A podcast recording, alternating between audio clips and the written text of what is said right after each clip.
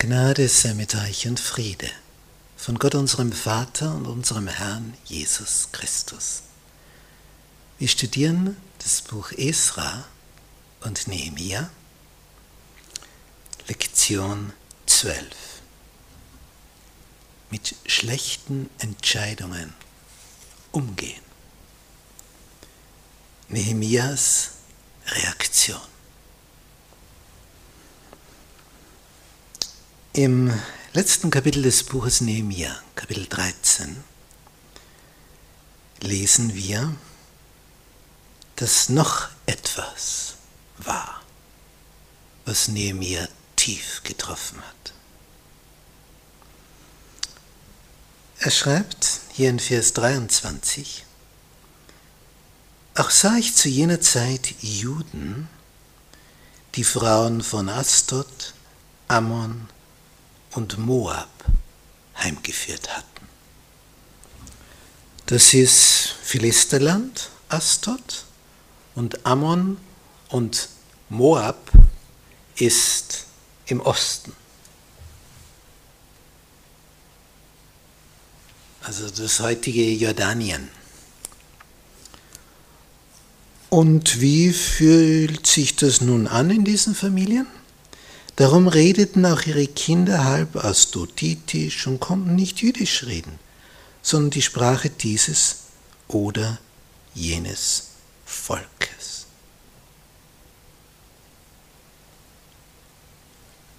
Wir haben schon gehört,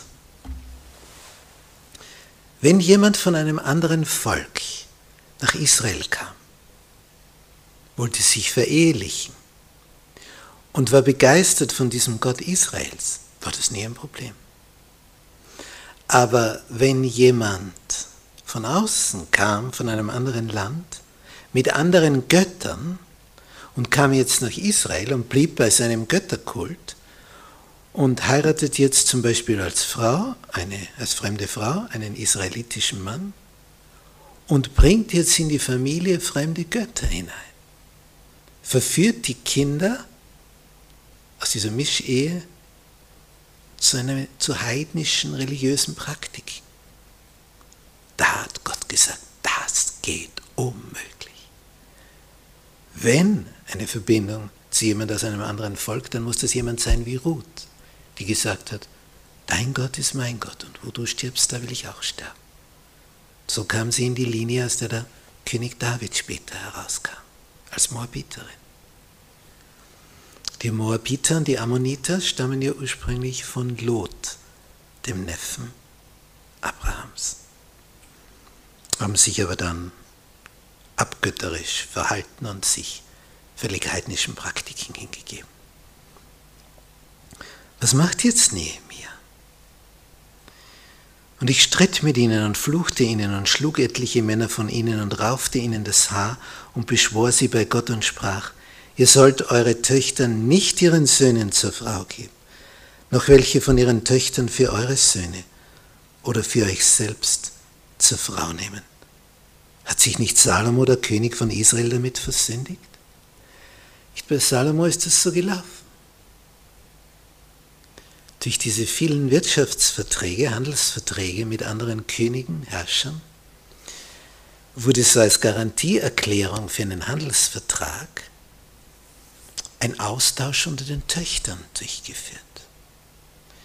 Das heißt, wenn zum Beispiel Salomo mit dem Pharao einen Tausch, einen Handelsvertrag macht, dann gibt Salomo eine seiner Töchter, eine Prinzessin,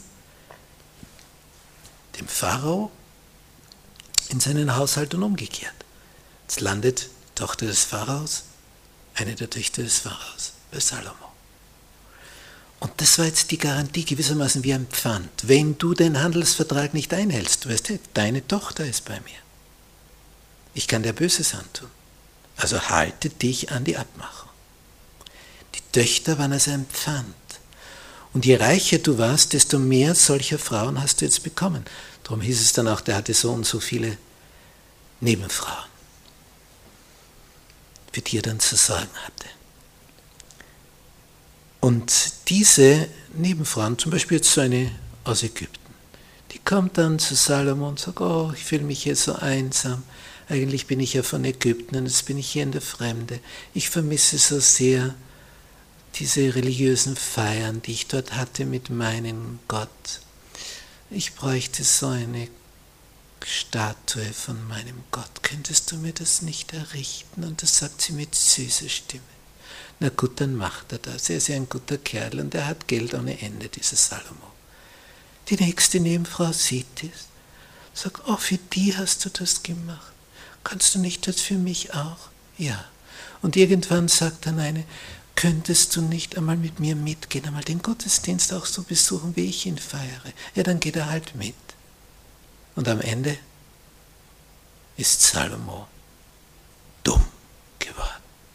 und merkt gar nicht, wie er dem Abgrund entgegensteuert, vor lauter falsch verstandener Toleranz. Und hier haben wir das Gegenteil. Das befremdet uns schon ein bisschen, dass hier geschlagen und Haare gerauft werden, aber man muss sich vorstellen, das sind die, nachdem sie ermahnt worden sind, es ihnen klar gemacht worden ist, wie und was, stur auf ihrer Linie bleiben. Und da versucht die Nehemia herauszureißen sagen, ja, begreifst du denn nicht, was für ein Fluch da drauf liegt? Der Segen liegt auf ganz etwas anderem. Und dadurch diese Handlungsweise.